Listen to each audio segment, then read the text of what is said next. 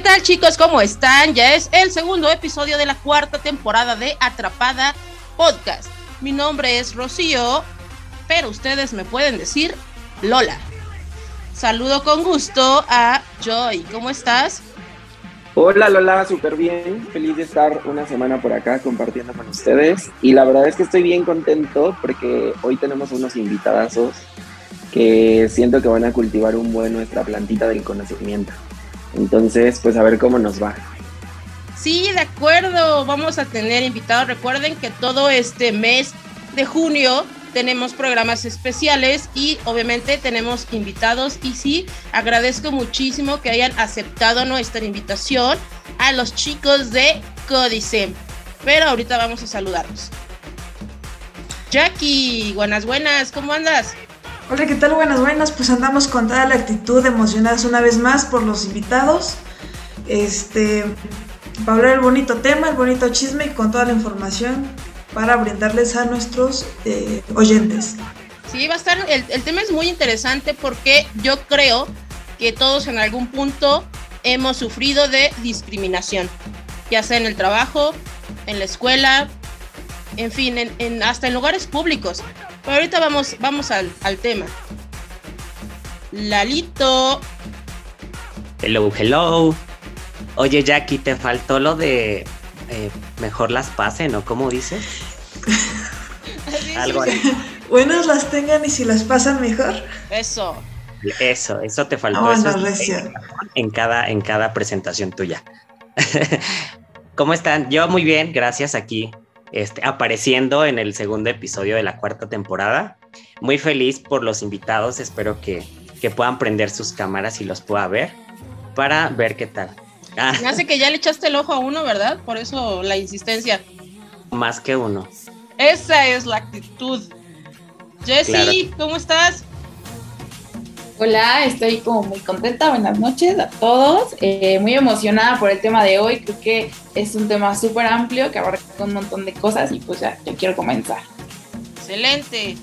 Y bueno, eh, por último, a nuestro colaborador Eddie, ¿cómo andas?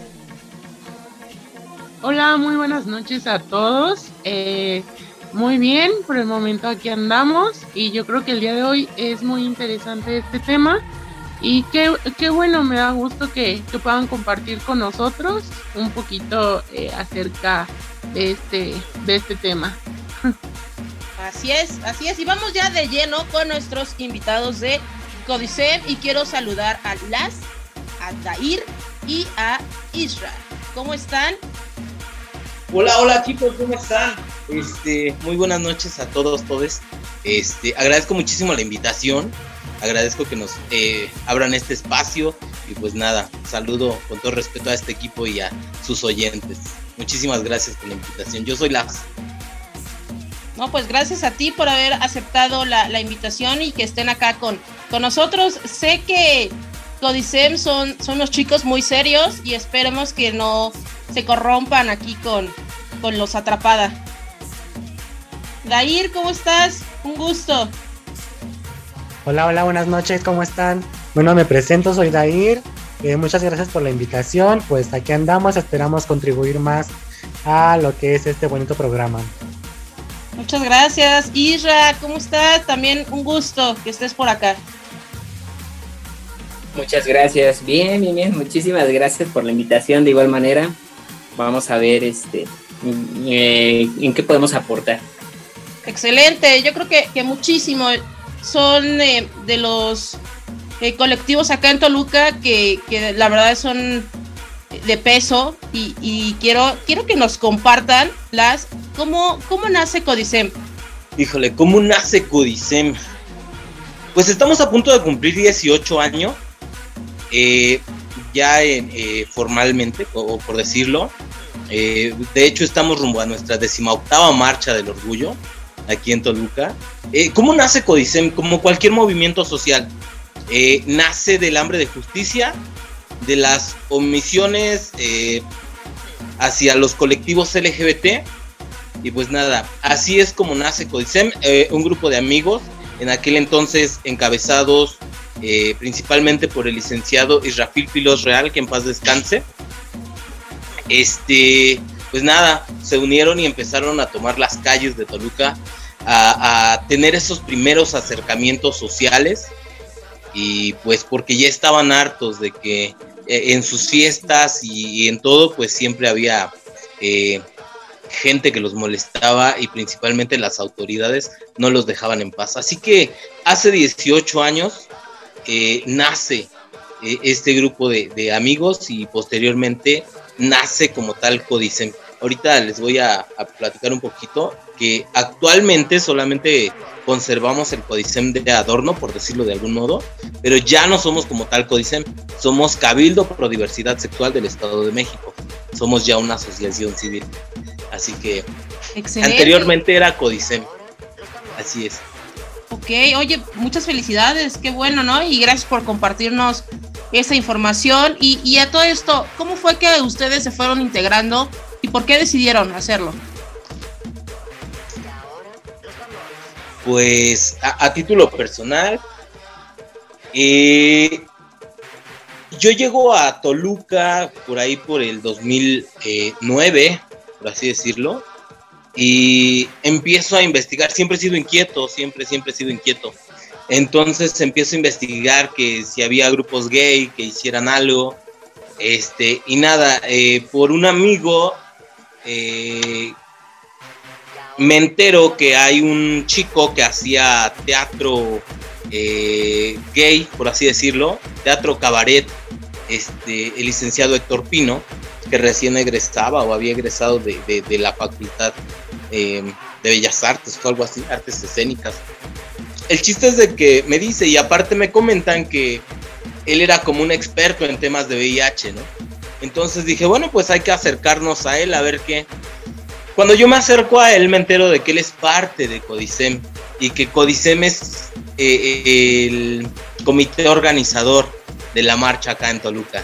Entonces de ahí nace mi curiosidad por integrarme a este equipo. Posteriormente él lanza en redes sociales en el 2011, lanza en redes sociales eh, una convocatoria para convocar voluntarios, valga la redundancia, y me uno al equipo de voluntarios en 2011, 2000, 2000, ah, sí, me parece que en 2011, 2012, por ahí fue que me uní.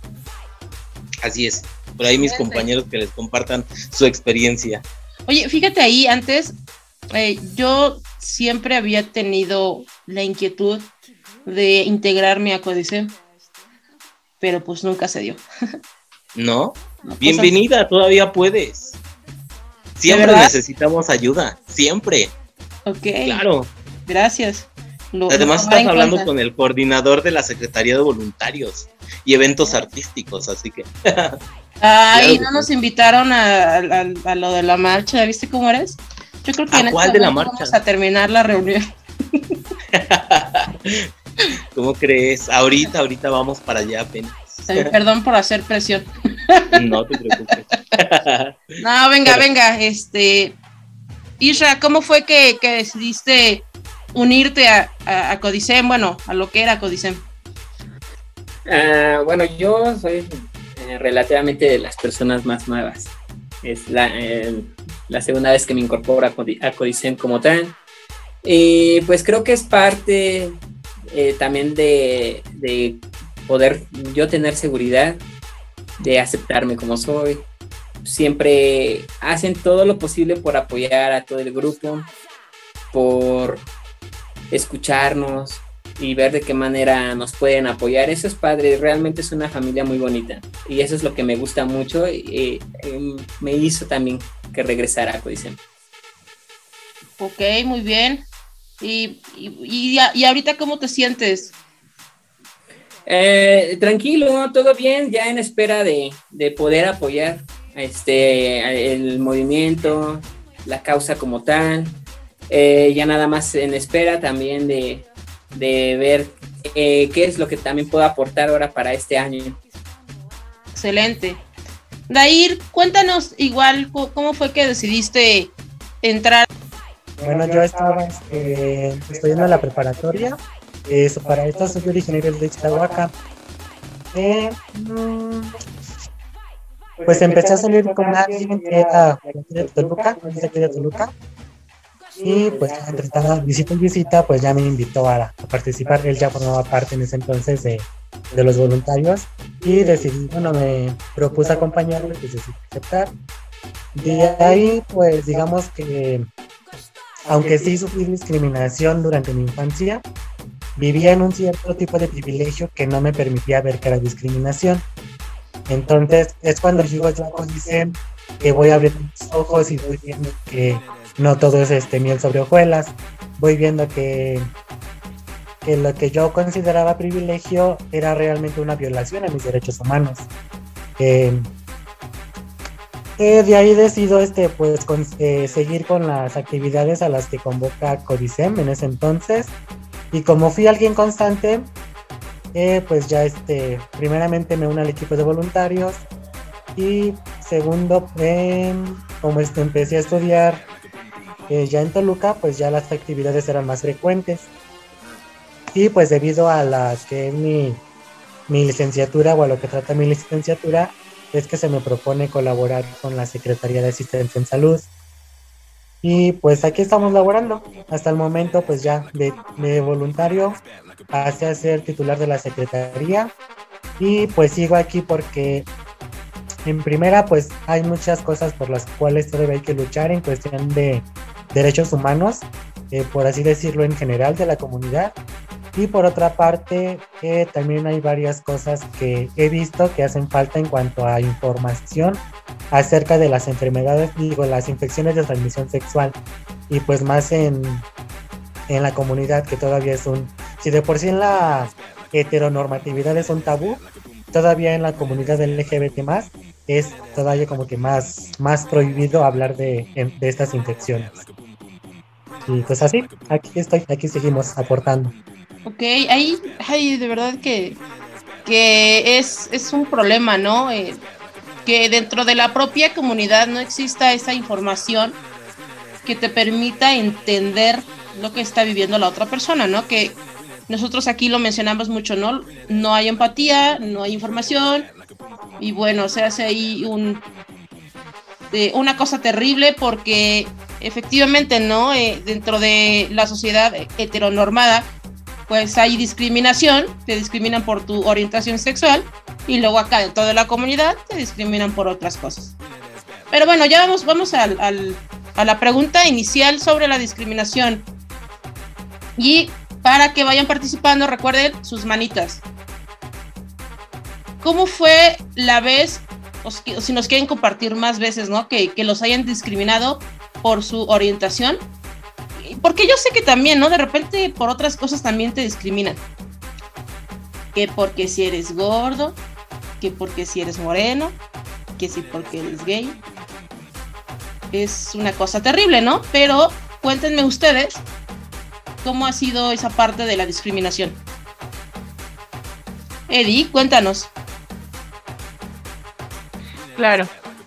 Pues yo creo que es un tema como muy interesante porque desde mi punto de vista, eh, en el aspecto, cuando yo estaba muy pequeño, eh, hubo un tiempo en el que sufrí bullying, pero fue por, por estar gordito, como tú dices, ¿no? En ese entonces eh, siempre era como la ballena, el cerdito del salón, ¿no? Y a veces sí me causaba como como inseguridad tiempo después, porque yo estaba bastante, bastante gordito.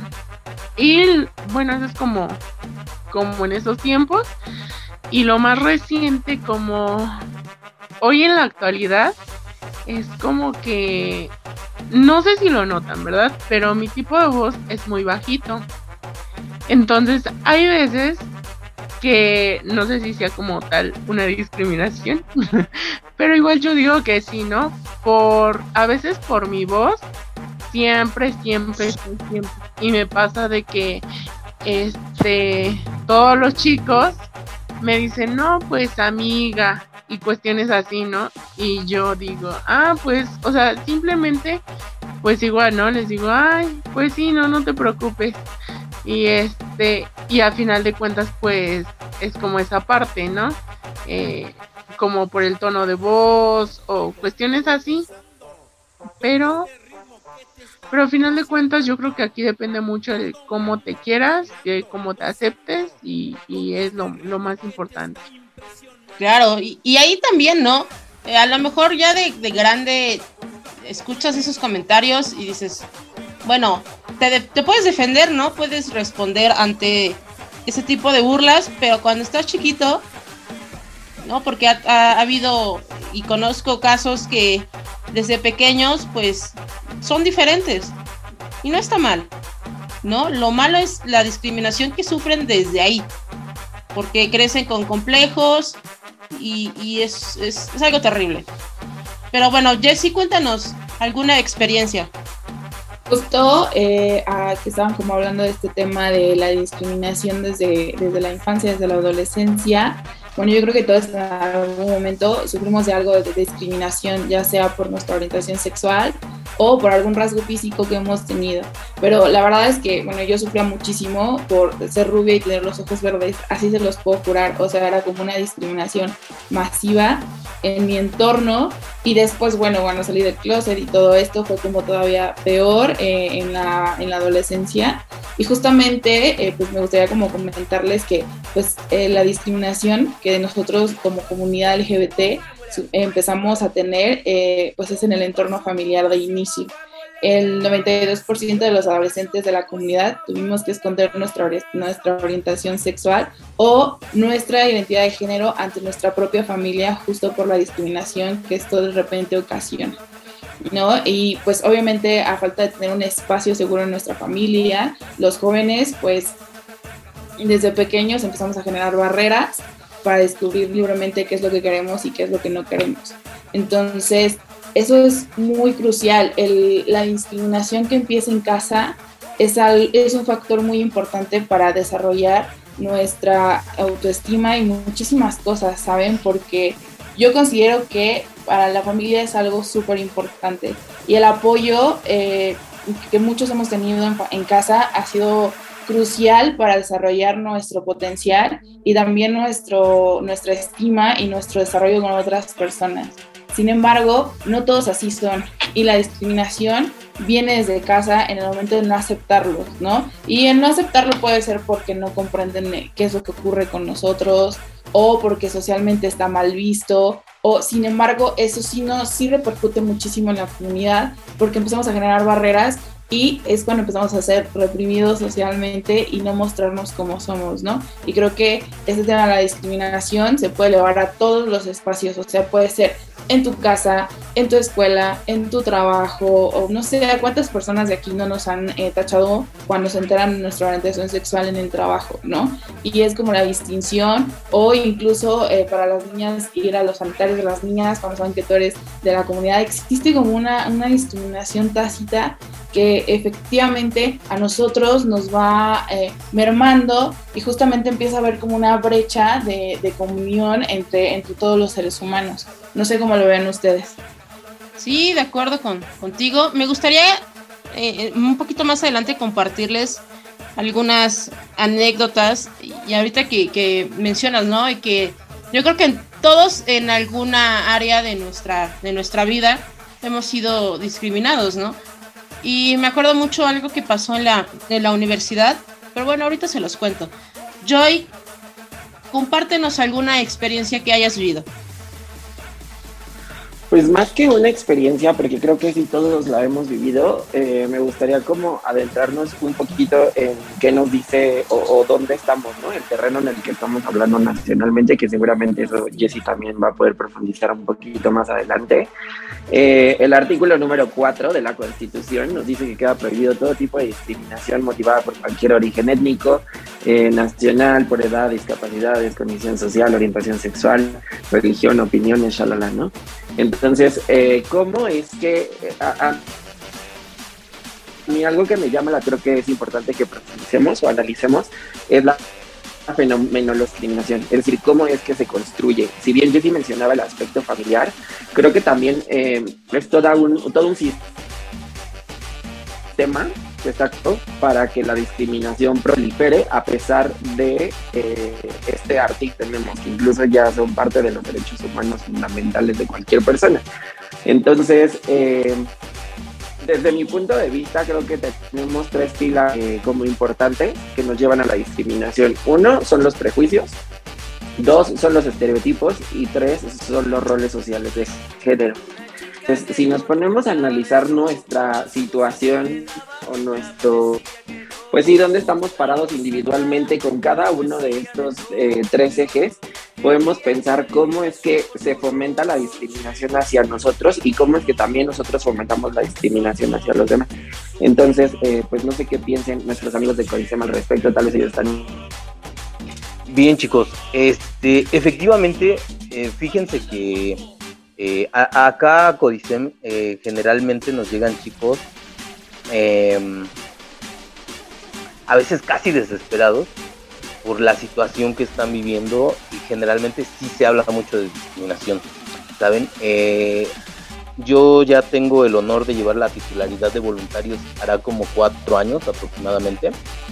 Entonces, literalmente soy como el recursos humanos de la asociación.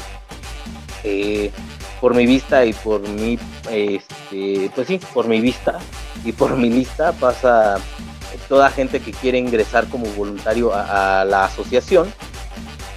Y la verdad es bien decepcionante ver cómo a veces la discriminación viene desde dentro de sus propios hogares. Y no es raro, ¿no? Eh, principalmente de... Pero esto se ve más en hogares donde los papás ya son de avanzada edad, ¿saben? Los papás o los nuevos papás que ya son jóvenes, la verdad es que sí están teniendo diferentes formas de pensar, ya están teniendo mentes más abiertas. Eh, creo que sí estamos ya por lograr generaciones que ya no tengamos que salir del closet, pero todavía se sigue viviendo discriminación y sí es bien fuerte a veces lidiar con personas que han sido víctimas constantes de discriminación eh, los daños que les ha causado y los estragos que les deja todo este tema de la discriminación, ya sea por, por ser gays o lesbianas en el caso, que la verdad es que sí, sí, sí es algo bastante grave, es complicado. Me ha tocado atender casos personalmente donde los papás no, no aceptan a, a sus propios hijos y híjole, me ha tocado estar así al borde del teléfono de eh, impidiendo que, se me mate alguno de los chicos. Entonces, sí, es bastante triste ver este tipo de situaciones y ver a dónde, hasta dónde llega la ignorancia que se convierte en discriminación. Eso es lo que yo les puedo compartir desde mi trinchera. Ok, hay, hay por ejemplo, Codicem, ¿cómo, cómo es que apoyan en cuanto hay, algún tipo de asesoramiento legal, psicológico, ahí cómo, cómo está esa parte. Efectivamente, contamos con eh, psicólogos aliados. Este, tenemos asistencia en salud, ya lo dijo mi compañero Dair. Eh, en teoría, y esto es en teoría, deberíamos canalizarle los casos al titular de la Secretaría de Asistencia en Salud y él canalizarlos a un psicólogo. Este, pero la verdad es que como el primer vínculo que tiene la gente es conmigo, pues conmigo hacen o crean ese lazo y entonces em, pues ya generalmente me brinco esa parte que no debería quiero aclarar. Pero aparte tuvimos bastante la secretaría por bastante tiempo.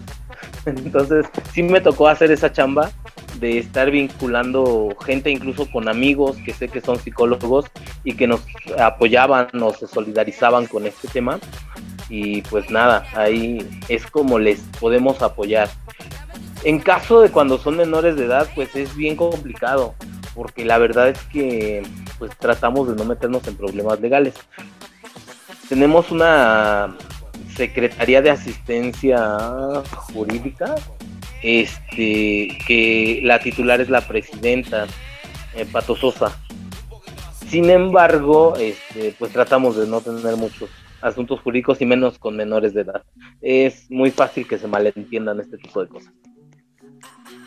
Ok, qué, qué fuerte, ¿no? También esa parte de los menores de edad, porque pues que sean menores de edad no quita que tengan estos problemas y que de alguna manera se les, se les eh, deba de apoyar, ¿no? Ya que en algún otro lado no encuentran ese apoyo, pues por lo menos en ese tipo de, de lugares que está para, para brindar eso, ¿no? Pero bueno, qué, qué complicado, insisto, lidiar con, con situaciones de esa, de esa índole. Jess, ¿ibas a, a comentarnos algo? Sí, justamente eh, de lo que comentaba, eh, las, sí, o sea, realmente, legalmente hablando, nos estamos metiendo como en un terreno de derechos humanos y de la discriminación, o sea, cuando un menor de edad sufre discriminación, el padre tutor es el que, el que tiene que apoyar la denuncia del menor. Y de repente, cuando eres adolescente o estás entrando como a la pubertad o eres un adulto joven, bueno, en este caso en la adolescencia, se pueden malinterpretar muchísimas cosas. Entonces, es un tema muy delicado. Sí, el procedimiento son multas muy grandes, administrativas, dependiendo de la falta que le hayan cometido al menor y también ver quién, ¿no? Porque probablemente esté sufriendo discriminación por parte de sus familiares, que es como lo más, eh, no, no lo más obvio, sino lo más común. Y bueno, ¿quién se va a quedar con el menor si eh, los padres no este, cometen alguna falta mayor y así? O sea, realmente emocionalmente para el adolescente sí es muy impactante, si de por sí para los adultos es de repente impactante y tedioso y fuerte, pesado, eh, llevar algún cualquier asunto legal, tú como adolescente es peor y también ver hasta dónde va a llegar, ¿no? Porque si la condena solamente son pláticas con psicólogo y la reparación del daño solamente es emocional y no, y no cumplen con las normas, mientras no existe un abuso mayor, no hay como otra medida que pueda generar algo más y pues de repente hasta generas que el adolescente se vea todavía más involucrado o más afectado de, de, repente por alzar la voz, ¿no? Que lamentablemente en este país, de, de, verdad, todavía nos falta muchísimo camino por recorrer para abordar ese tema de la discriminación en menores, para poder tener una infraestructura que realmente aporte y soporte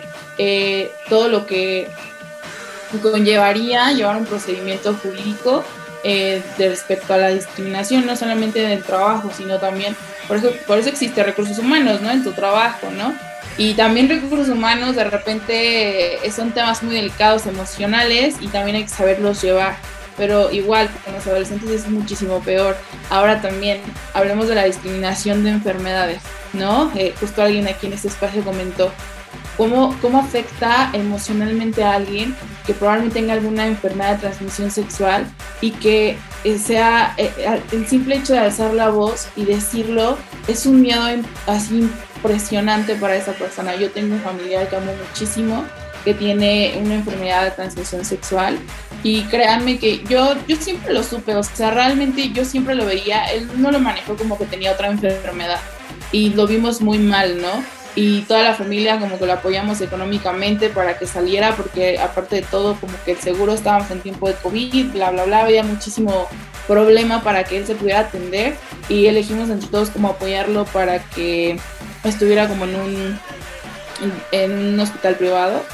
Y después de muchos años él terminó confesándome qué era lo que realmente tenía. Y yo le dije, ¿por qué no lo dijiste? Y me dijo, no sabes la discriminación que voy a sufrir de parte de mi familia y aparte en mi trabajo y aparte todo lo demás y aparte estar viviendo la enfermedad. Creo que también es algo que, que requerimos muchísima educación para comprender que si bien todos en algún momento tuvimos alguna enfermedad venérea o no, o vamos a tener, también es como esta parte de de saber cómo abordar emocionalmente eso y no discriminar, porque realmente eso afecta muchísimo incluso para el mejoramiento de la salud del, del paciente o de la persona que lo esté viviendo.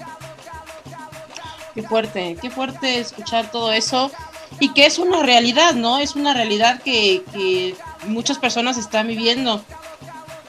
Pero bueno, ah, ¿ibas a comentarnos algo, Lalo? Eh, pues sí, totalmente lo que dice Jesse, ¿no? Y, todos. Este, bueno, yo en lo personal, eh, pues así como mucha discriminación, eh, pues en mi familia no, no, no mucho. Eh, más bien, a mí me ha tocado más de la comunidad.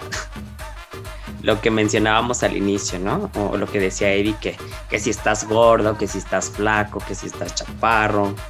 Eh, o sea, yo he sentido más, más eh, por parte de la comunidad que no debería ser. Al contrario, este, para eso está Codicem, para defendernos. Ah, pensé que para discriminarlos. Dije, espera, ¿qué? ya sabemos a quién vamos a recurrir. ahorita, en, un, ratito antes de que termine el episodio, me gustaría que, por favor, nos compartieran eh, algún número de contacto, algún correo, por favor. Bueno, pero ahorita vamos a eso.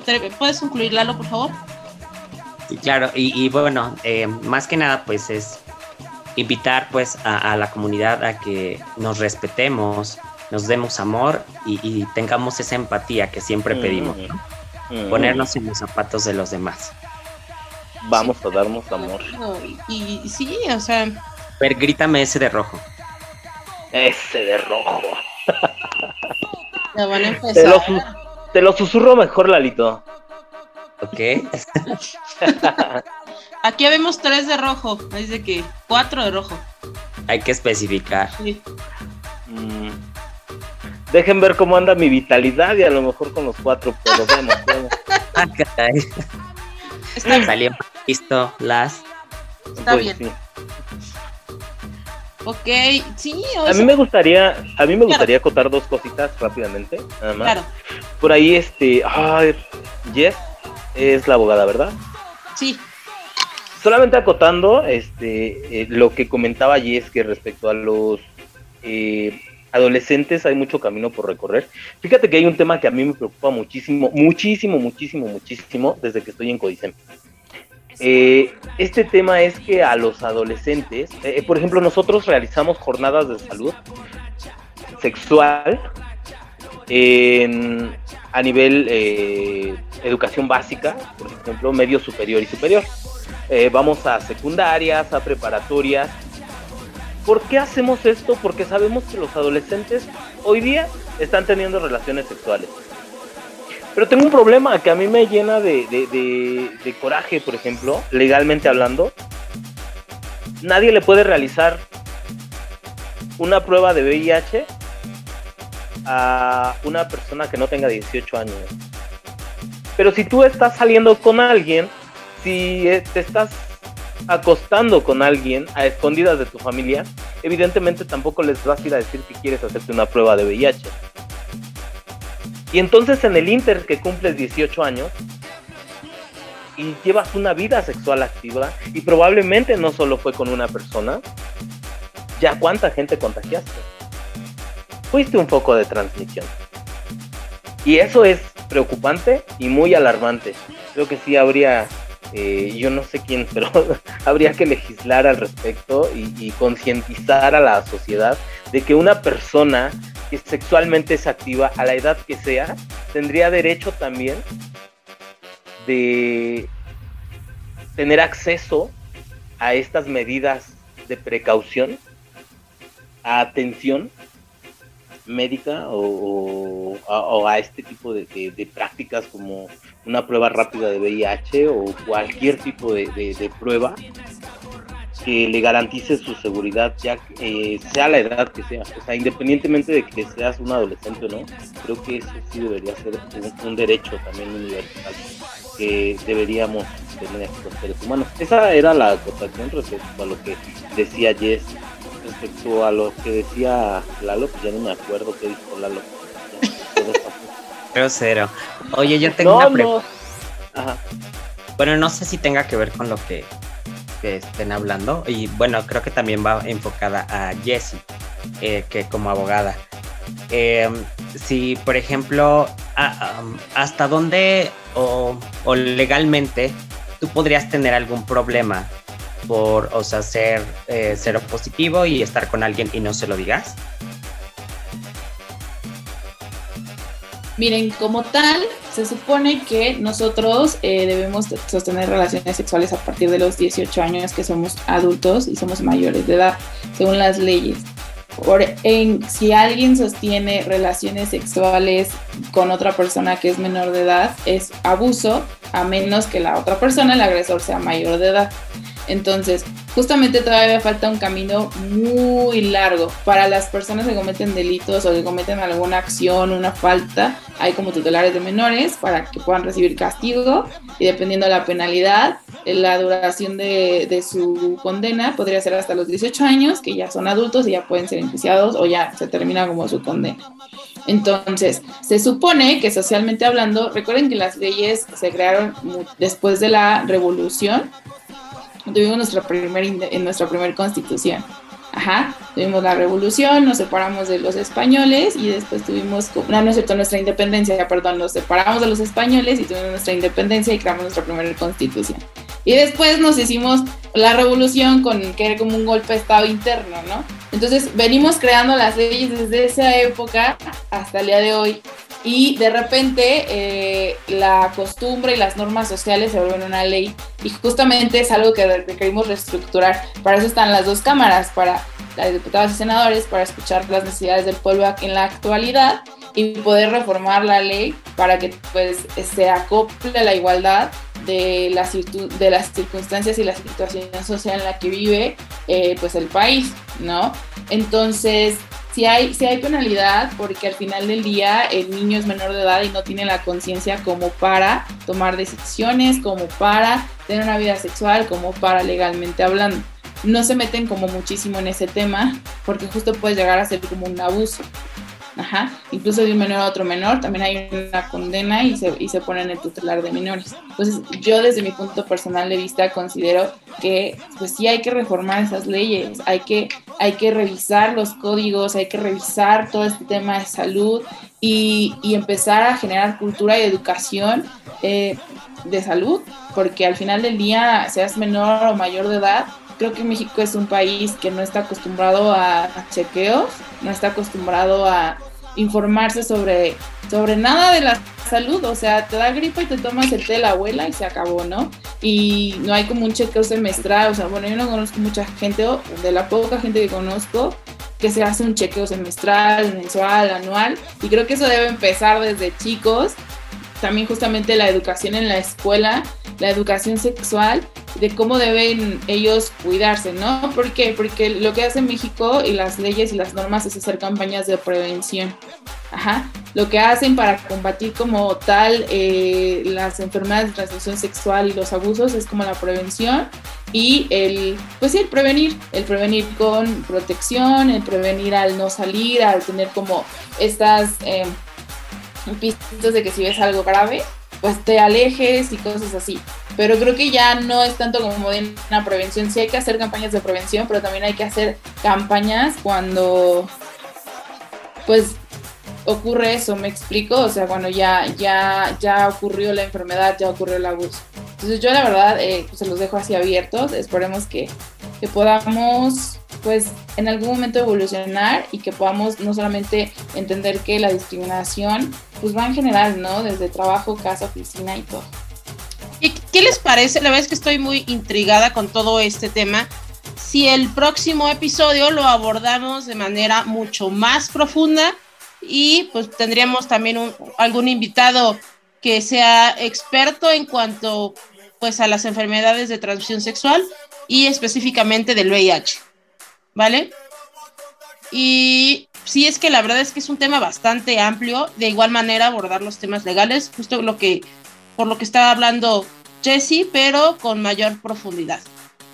Y regresando al tema de la discriminación, ¿alguno de ustedes quisiera comentar algo al respecto en cuanto a mí me interesa mucho lo que ustedes han vivido. Me interesa saber si han pasado por alguna situación así y, de ser así que nos la compartan. Dair, ¿los puedes eh, platicar? Claro.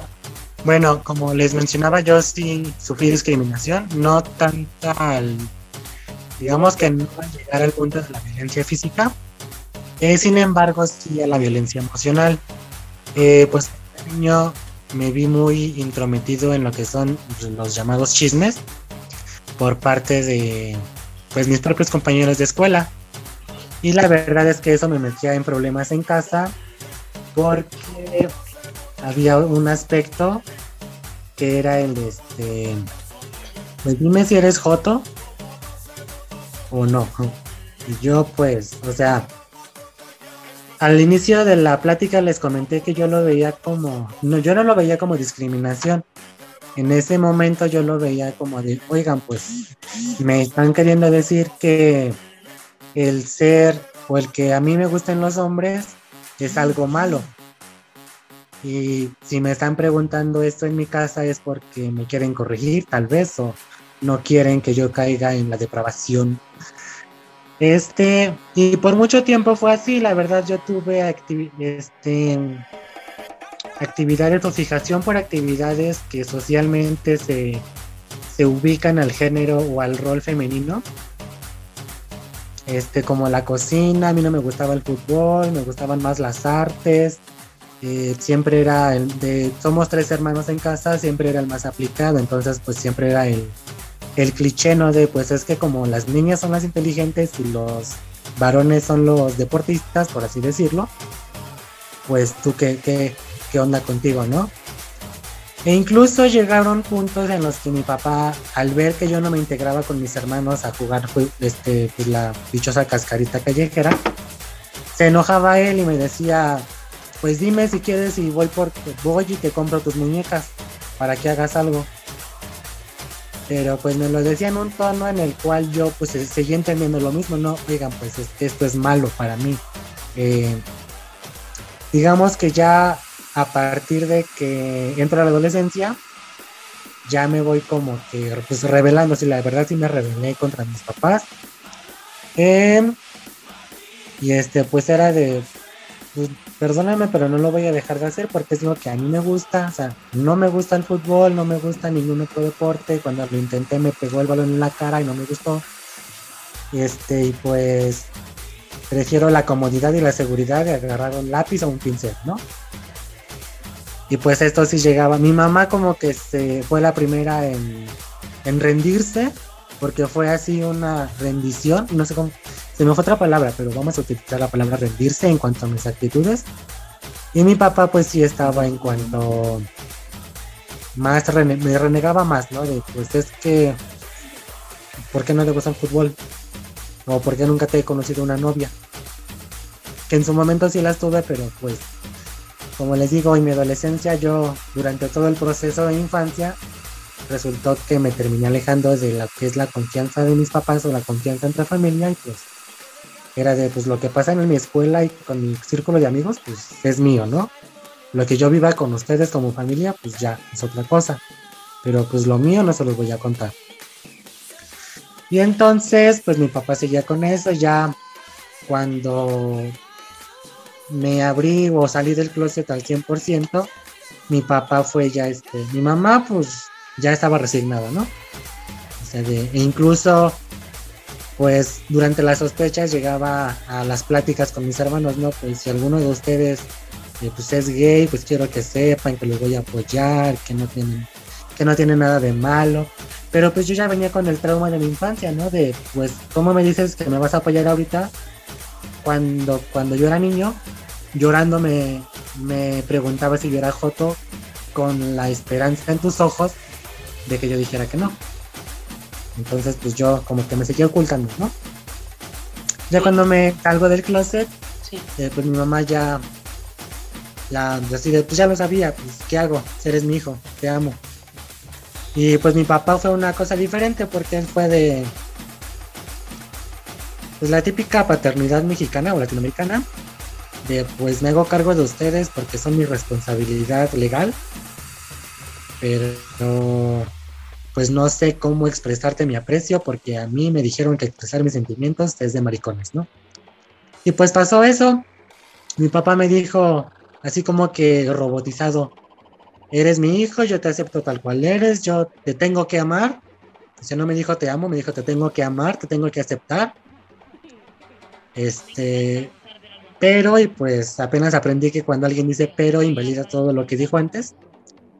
Me dice, pero no quiero que el día de mañana vengas con la zapatilla, que con el vestido, que ya te pusiste labial. Si yo tengo tres hijos varones y tres hijos varones son los que yo voy a tener por toda la vida.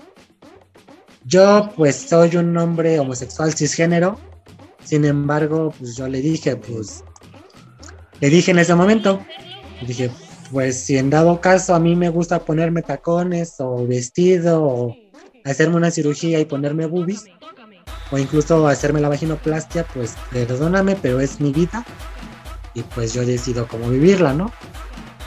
Tiempo después, cuando le presenté ya formalmente a mi novio por el Kensatsem, este, pues me dijo, quiero que sean novios aquí en la casa, aquí dentro de mi casa.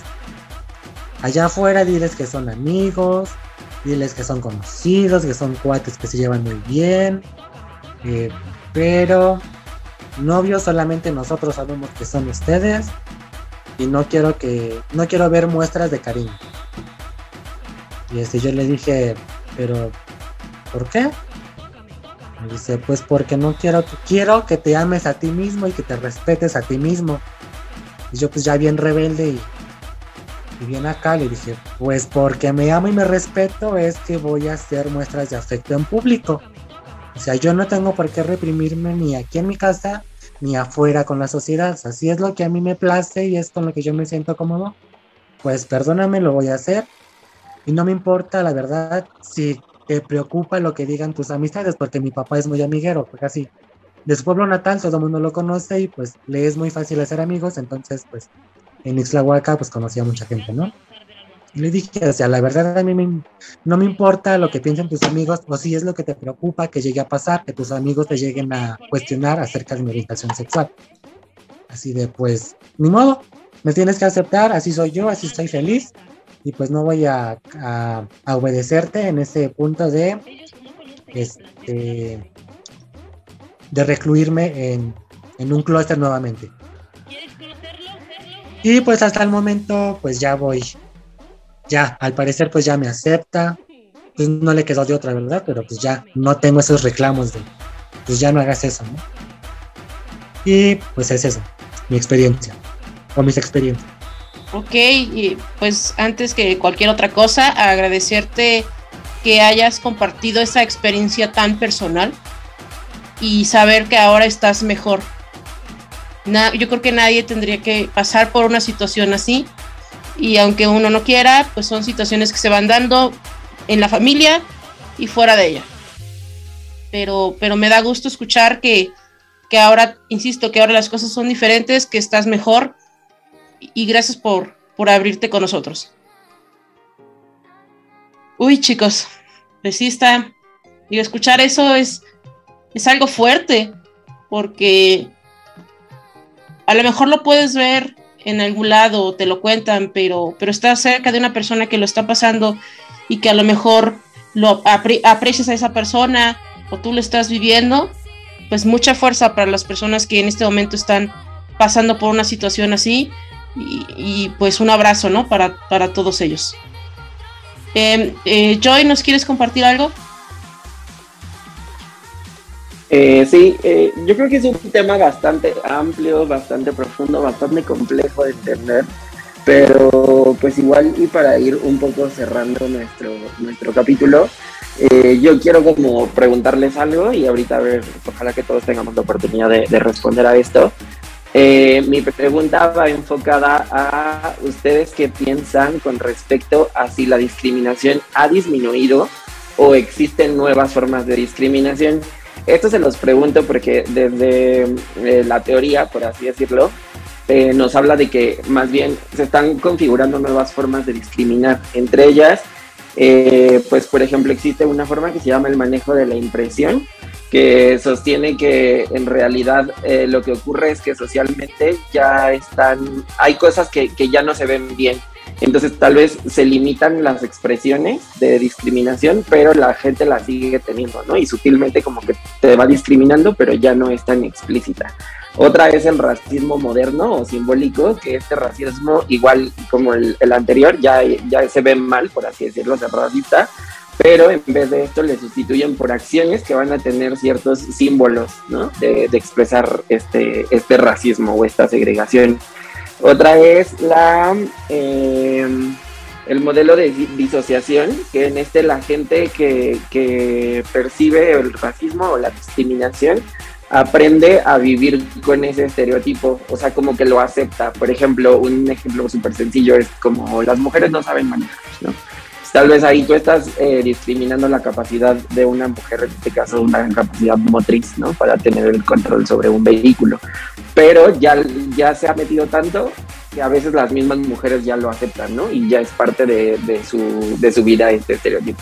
Entonces, mi pregunta es como esa hacia todos y ojalá que con esto podamos un poquito ir cerrando el tema. Eh, ¿Cómo lo ven ustedes? ¿La discriminación está, se está reduciendo? O sea, ¿las luchas realmente están teniendo un impacto o más bien se están configurando de diferente manera? Hay que levantar la manita para el que quiera responder. Isra.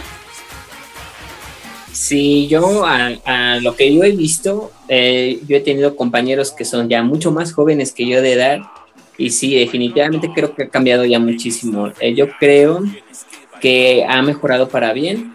Eh, obviamente ya existen muchas maneras de poder este, em, pues bullear a las personas, las redes sociales, que ya este, están absorbiendo mucho, ¿no? Eh, pero a lo que yo veo es que sí ha mejorado. Les comentaba, he conocido personas que ya son mucho más jóvenes que yo y ya son personas que se lo toman más ligero, más de sí, este, mi familia siempre supo de mí, o yo, este, desde la primaria, de la secundaria, yo ya era más abierta en ese sentido, cosa que por ejemplo a mí pues no, no me tocó, para, para mí era algo, era un tabú hablar de ese tipo de cosas. Justamente hablando del tema de las experiencias, yo por ejemplo, mi manera de verlo es muy diferente, porque eh, yo en mi círculo, este, pues eh, siempre me juntaba con compañeros heterosexuales y siempre pues sí, o sea, yo veía cómo se discriminaba a las personas que eran gays y eso a mí también me daba miedo, poderles decir a mis amigos que yo era gay. Y de hecho en algún en algún momento también yo yo este bulé a personas gays siendo yo también una persona gay entonces eh, eran otros tiempos se podría decir pero creo que sí ha mejorado. Yo siento que sí vamos por un buen camino. A lo mejor es lento. Todos quisiéramos que, que ya el día de mañana todo el mundo nos aceptara. Obviamente no es así. Pero lento, pero siento que, que, que, que, vamos mejorando.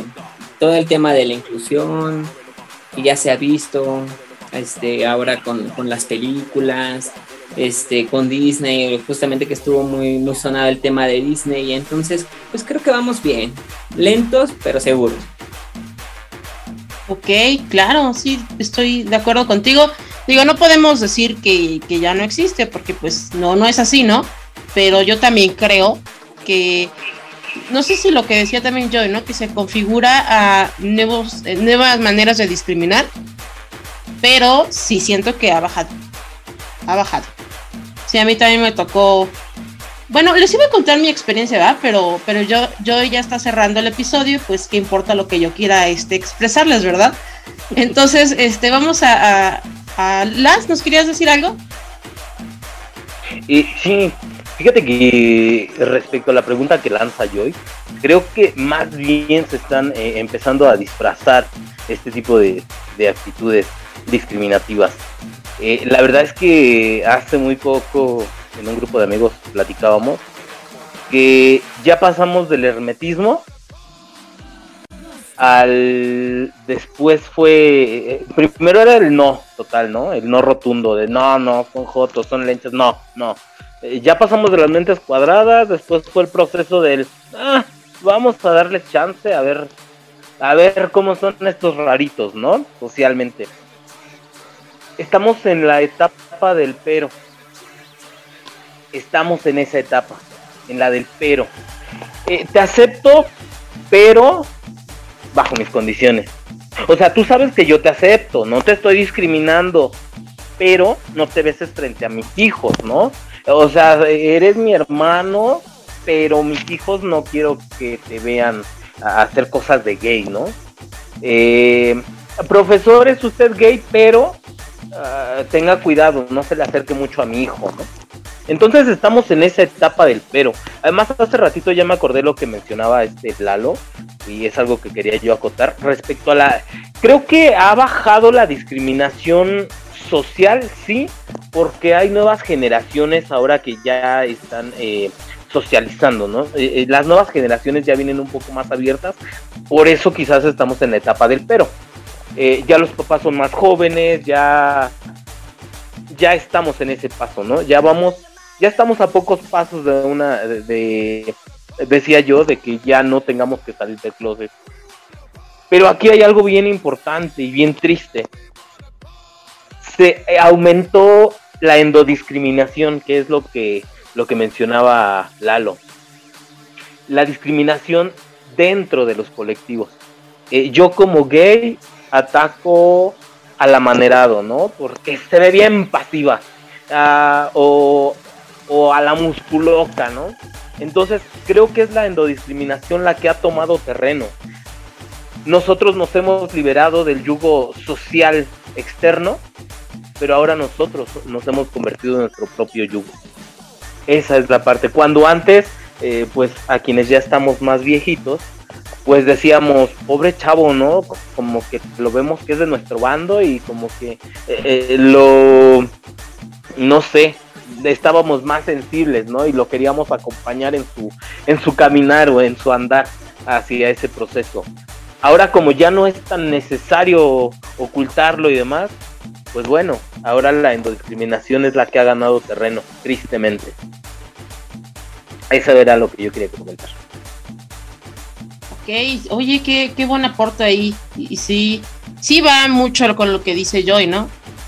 Pero afortunadamente creo que entre movimientos sociales, entre una nueva, de, una nueva forma de hacer contenido multimedia en, cuanto redes sociales, en cuanto a, series, etcétera, también eso ayuda a, que vea la gente un poco diferente.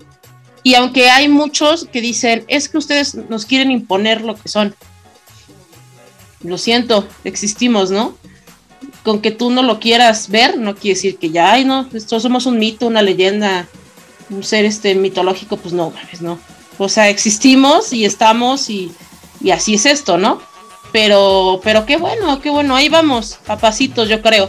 Y, esperemos que en unos 10 años, o en unos 15 o 20, no lo sé, ahí pues veamos otro, otro cambio, ¿no? Otra, que digamos, esto mejoró todavía. ¿Ibas a comentar algo, Las? Eh, ya nada más para cerrar esta participación mía, este, fíjate que precisamente este año eh, con, eso tiene mucho que ver el lema de nuestra decimoctava marcha que ya tenemos en puerta. Ahorita yo creo que para cerrar hablamos del tema. Este, nuestro lema de este año es resistir no es vivir. Y precisamente deriva de ello. Eh, quien hizo este lema dio la explicación así tal cual. A nosotros como gays, lesbianas o personas LGBT más, nos ha tocado resistir eh, ¿Quién no recuerda, hablando de como gay, el pánico que sentíamos pasar cerca de la bolita de amigos que estaban cerca de la entrada o en la escalera de la escuela y que sabíamos que nos iban a hacer bullying? ¿Quién no sufrió, quién no sufrió el pánico que sentíamos y que solamente las amigas niñas eran quienes nos tenían que defender? Entonces, vaya, de ahí se deriva este lema, resistir no es vivir y pues nada, eh, hay mucho que pensar al respecto de la discriminación, de verdad. ¿Podrías platicarnos un poquito más de lo de la marcha, por favor? Claro, estamos eh, a nada de, de, nuestra decimoctava marcha, ahora sí en edición presencial, ya que tuvimos dos ediciones virtuales, gracias a San COVID. Este, bueno, Nuevamente retomamos las marchas presenciales, estamos a nada. El sábado 13 de agosto tenemos una cita en el hemiciclo a Juárez, ya lo saben, lugar de costumbre. Eh, Avenida Isidro Favela, esquina con Primero de Mayo, frente a la Escuela Miguel Alemán. Ahí nos encontramos. En punto de las 10 de la mañana estamos citando a la gente para que nos empecemos a acomodar. Desde la primera conferencia de prensa, empecemos con el acomodo de carros alegóricos. Recuerden que este año le vamos a dar nuevamente eh, identidad a la marcha, ya que no habíamos tenido marchas presenciales. Los invitamos a que vayan vestidos con una playera blanca. Este, y bueno, pues recuerden que, nuevas identidades van tomando los colores eh, de la comunidad, así que tenemos, andamos estrenando bandera nueva también, así que pues vamos a darle identidad nuevamente a la marcha, nos vemos ahí, a las 12 del día es el banderazo de salida. Y por este año tenemos diferentes sedes de llegada, ya que la Plaza de los Mártires está en construcción o en remodelación, no sé exactamente qué está pasando, este año terminamos en la Alameda. Así que, bueno, pues ya por ahí eh, estén atentos a nuestras redes sociales. Eh, la, eh, la página oficial de la marcha, decimoctava marcha LGBTQ+, por ahí nos encuentran en Facebook, también en la página oficial del comité organizador, Codicem ACEP, también por ahí nos encuentran, donde vamos a estar compartiendo todas, todas, todas las noticias nuevas que se vayan generando en torno a la marcha. Perfectísimo, pues ya saben, mi, mis atrapados que nos estén escuchando, pues ya tenemos una cita en agosto para ir a la marcha de Toluca que se pone padre. Esperemos que no esté haciendo tanto calor, que luego ahí, ¿no? Te, te agota esa parte. Pero bueno, ya, ya está. Pues muchas gracias por, por haber estado aquí con nosotros. Es un honor tenerlos y, todo lo que nos pudieron compartir. Muchas gracias. Y, bueno, algo que, quisieran, eh, con, lo que se quisieran despedir. Chicos de Codicem. Bueno, yo solamente agradecer ya por última vez nuevamente la invitación a participar con ustedes. Es eh, reiterar la invitación a la marcha, y recordarles que estamos buscando voluntarios. Próximamente va a salir la convocatoria en redes sociales. Así que si gustan unirse, son bienvenidos, bienvenidas y bienvenidas eh, para cualquier actividad en la que nos puedan apoyar. Y nuevamente gracias y pues pasen buena noche. Bueno, pues ya está. Ahí tienen también la, la, invitación en caso de que quisieran ser voluntarios. Pues ya, ya están ahí para que para que se comuniquen aquí con, con los chicos. Pues me despido. Fue un placer haber estado con ustedes. Despídense, chicos de Atrapada. Nos vemos, cuídense mucho, gracias por escucharnos. Muchas gracias, chicos, por acompañarnos. Espero que no sea la primera ni la última. Bye, nos vemos la siguiente semana. Gracias por este tremendo podcast. Muchas gracias y recuerden que la próxima semana vamos a estar hablando de el VIH. Adiós, los saludó Rocío Cartagena. Adiós. Adiós.